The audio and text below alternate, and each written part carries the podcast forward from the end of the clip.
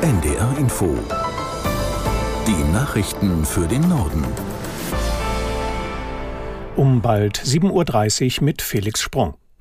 In bei Deutschen beliebten Urlaubsländern wie Spanien, Italien oder Griechenland ist es weiterhin extrem heiß. Es ist nicht die erste Hitzewelle in diesem Jahr, aber die bisher heftigste. Caroline Wöhlert aus der NDR Nachrichtenredaktion fasst die Lage zusammen.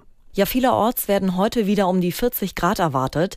Italien hat für mehr als 20 große Städte die höchste Alarmstufe für Hitze ausgerufen.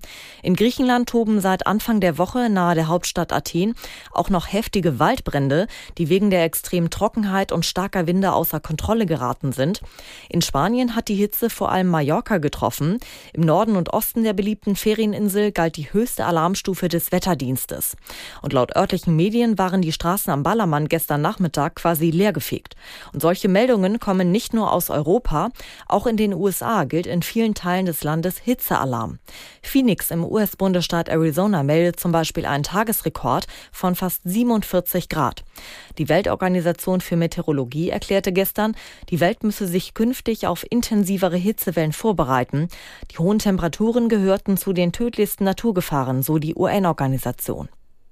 Die russische Armee hat offenbar die zweite Nacht in Folge die ukrainische Hafenstadt Odessa angegriffen. Laut Medienberichten gab es mehrere Explosionen.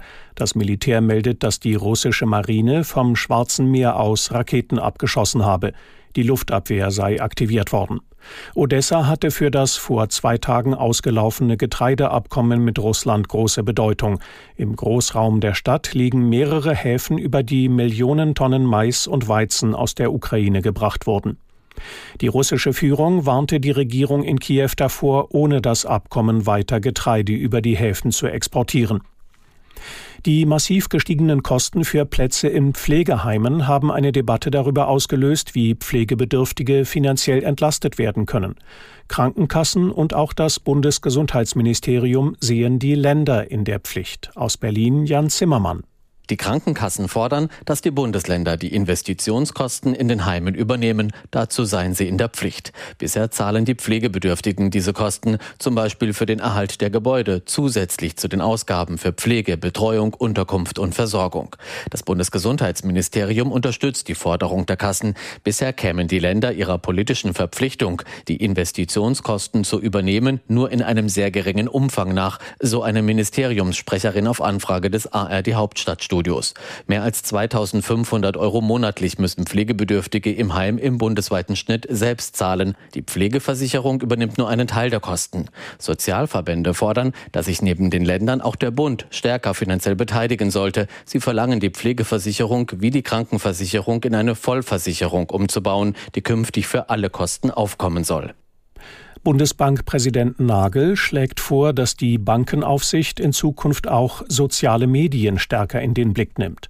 In den Zeitungen des Redaktionsnetzwerks Deutschland warnte er vor den Gefahren eines Bankenansturms infolge von Falschnachrichten im Internet.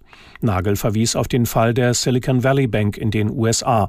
Dort hätten Äußerungen in den sozialen Medien dazu beigetragen, einen Ansturm auf das Geldhaus zu beschleunigen. Sparer hatten damals in kurzer Zeit viel Geld von der Bank abgezogen. Die Frage sei, ob auch Falschnachrichten so etwas auslösen könnten, so Nagel.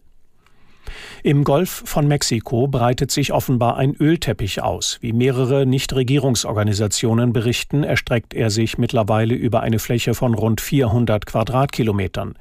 Die NGOs werteten nach eigenen Angaben Satellitenbilder aus.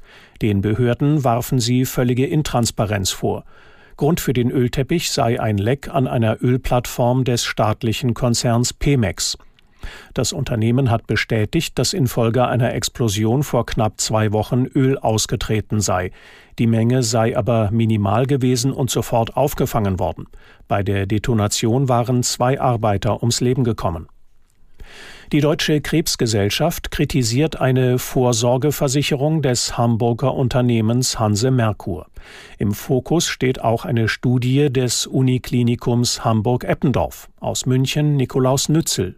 Von so wörtlich Scharlatanerie spricht die Medizinprofessorin Jutta Hübner von der Uni Jena beim Versicherungspaket Krebscan der Hanse Merkur. Hübner ist in der Deutschen Krebsgesellschaft Vorsitzende der Arbeitsgruppe Prävention und integrative Onkologie. Zu dem Versicherungspaket gehört vor allem ein Bluttest, der Krebs früh erkennen soll. Doch in den Informationen zu dem Test finde sie keine Belege, dass Krebs nach dem Test besser geheilt werden könne, sagt Hübner. Die Hanse Merkur verweist in ihren Informationen zu Krebscan auf eine Studie der Uniklinik Hamburg-Eppendorf, wonach mit dem Bluttest, der zu dem Versicherungspaket gehört, Tumore früher erkannt werden könnten. Aber diese Studie erfülle grundlegende wissenschaftliche Standards nicht, kritisiert die Medizinprofessorin Hübner. Die Firma Cyagnum, die den Bluttest entwickelt hat, der zu dem Paket gehört, betont hingegen, es gebe zahlreiche Veröffentlichungen, die zeigten, dass der Test Krebs früh erkenne. Außerdem sei die Studie der Hamburger Uniklinik, auf die die Hanse Merkur hinweist, sehr wohl aussagekräftig. Die Studie wurde von dem Testhersteller Cyagnum finanziert. Das waren die Nachrichten.